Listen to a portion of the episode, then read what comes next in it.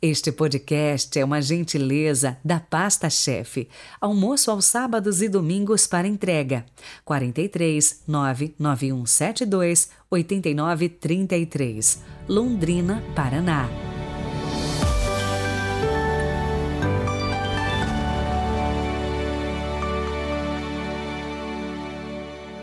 Olá, sejam bem-vindos a esta quarta-feira, 23 de março de 2022. E falta só um ano para a nossa viagem à Terra Santa. E aí, vamos juntos? Será um retiro na Terra de Jesus. E se você tem esta possibilidade, então vamos embora.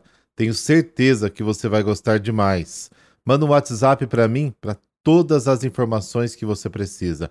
O número é o 439 9806 3912.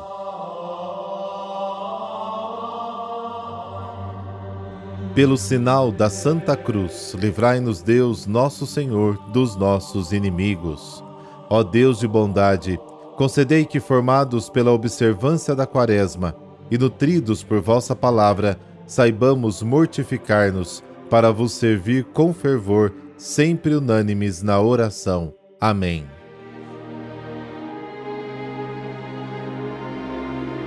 Mateus capítulo 5, versículos de 17 a 19. O Senhor esteja convosco, Ele está no meio de nós. Proclamação do Evangelho de Jesus Cristo segundo Mateus. Glória a vós, Senhor. Naquele tempo disse Jesus aos seus discípulos: Não penseis que vim abolir a lei e os profetas. Não vim para abolir, mas para dar-lhes pleno cumprimento. Em verdade vos digo, Antes que o céu e a terra deixem de existir, nem uma só letra ou vírgula serão tiradas da lei, sem que tudo se cumpra. Portanto, quem desobedecer a um só destes mandamentos, por menor que seja, e ensinar os outros a fazerem o mesmo, será considerado o menor no reino dos céus. Porém, quem as praticar e ensinar será considerado grande no reino dos céus. Palavra da salvação Glória a vós, Senhor.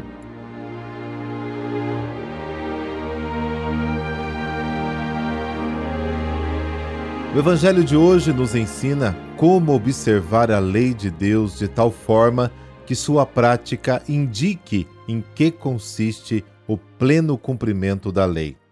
Mateus escreve para ajudar as comunidades de judeus convertidos a superar as críticas dos irmãos de sua terra que os acusavam, dizendo: Você é infiel à lei de Moisés. O próprio Jesus havia sido acusado de infidelidade à lei de Deus. Mateus tem a resposta esclarecedora de Jesus a respeito dos seus acusadores. Assim, dá uma luz para ajudar as comunidades de ontem e de hoje a resolver os seus problemas. Usando imagens do cotidiano com palavras simples e diretas, Jesus disse que a missão da comunidade, sua razão de ser, é ser sal e luz. Ele havia dado alguns conselhos sobre cada uma dessas duas imagens. E então, vem dois ou três versículos curtos que compõem o evangelho de hoje. Havia várias tendências nas primeiras comunidades cristãs. Alguns achavam que não era necessário observar as leis do Antigo Testamento, porque somos salvos pela fé em Jesus e não pela observância da lei, Romanos 3. Outros aceitavam Jesus o Messias, mas não aceitavam a liberdade do espírito com que algumas comunidades viviam a presença de Jesus. Pensavam, sendo judeus, deveriam continuar a observar a lei do Antigo Testamento, Atos capítulo 15.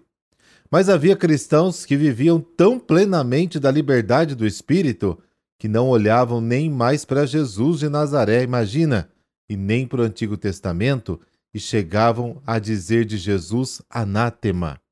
1 Coríntios 12. Observando essas tensões, Mateus busca um equilíbrio entre os dois extremos. A comunidade deve ser um espaço onde o equilíbrio pode ser alcançado e experimentado. A resposta dada por Jesus aos que o criticavam continuou muito oportuna para as comunidades. Eu não vim abolir a lei, mas levá-la ao seu pleno cumprimento. As comunidades não podiam ser contra a lei. nem podiam se fechar à observância da lei.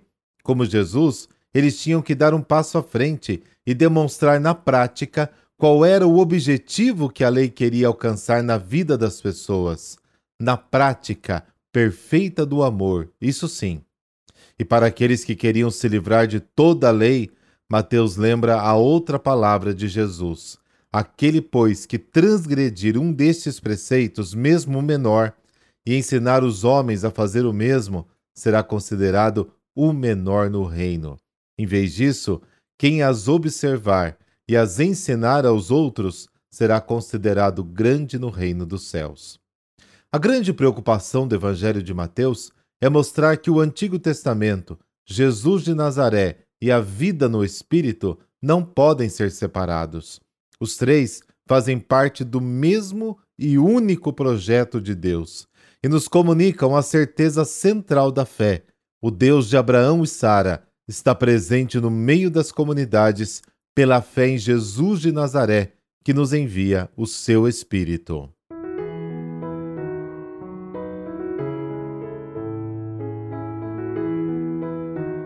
E hoje a igreja celebra São Turíbio de Mongrovejo. Nasceu na Espanha em 1538 e morreu no dia 23 de março de 1606, numa quinta-feira santa. Com o tio cônego que o protegia, Turíbio estudou em várias universidades e preparava em Oviedo o doutorado em direito. Também ele recebera a tonsura sem passar mais adiante no serviço da igreja estava assim já preparado para ingressar naquela burocracia dos letrados. Seguindo o processo normal das coisas, recebeu uma nomeação para o Santo Ofício em Granada. Sua vida particular distinguia-se pela clareza, mas não parece ter excedido nunca o simplesmente honesto. Todavia, a indicação de seu nome por Felipe II para arcebispo de Lima deu uma dimensão totalmente nova à sua vida.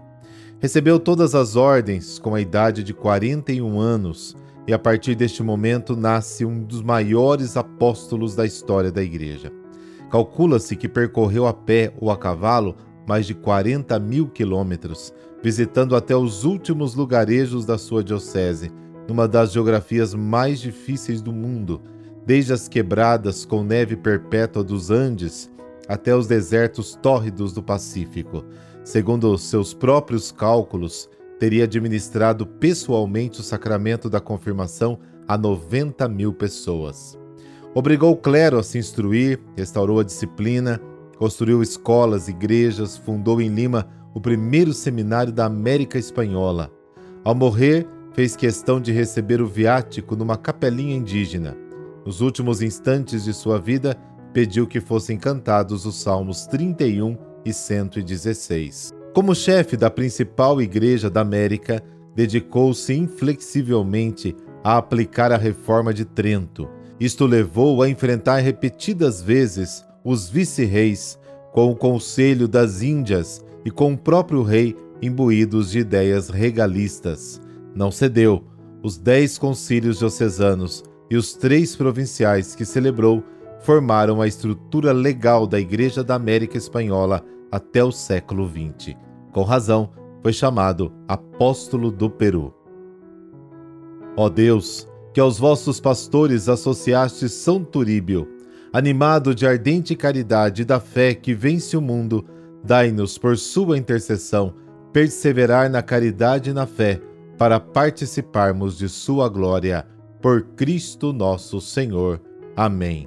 Dessa bênção de Deus Todo-Poderoso, Pai, Filho, Espírito Santo. Amém. Excelente quarta-feira para você. Nos encontramos amanhã